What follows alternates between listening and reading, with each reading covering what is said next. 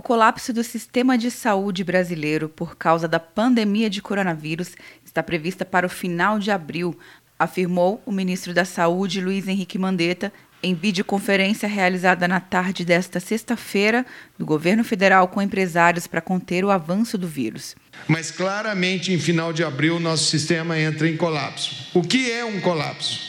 Às vezes as pessoas confundem colapso com sistemas caóticos, sistemas críticos, aonde você vê aquelas cenas, pessoas nas macas. O colapso é quando você pode ter o dinheiro, você pode ter o plano de saúde, você pode ter a ordem judicial, mas simplesmente não há o sistema para você entrar. É o que está vivenciando a Itália, um dos países do primeiro mundo atualmente. Não tem aonde entrar. O ministro acredita que nos próximos 10 dias haja um crescimento dos casos de coronavírus, uma subida mais aguda em abril, permanecendo em alta em maio e junho.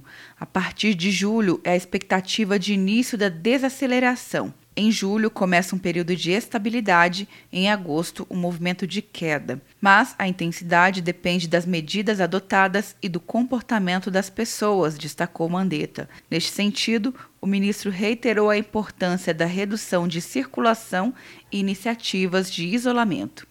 Quer um ano sem mensalidade para passar direto em pedágios e estacionamentos? Peça a Veloy agora e dê tchau pras filas. Você ativa a tag, adiciona veículos, controla tudo pelo aplicativo e não paga mensalidade por um ano.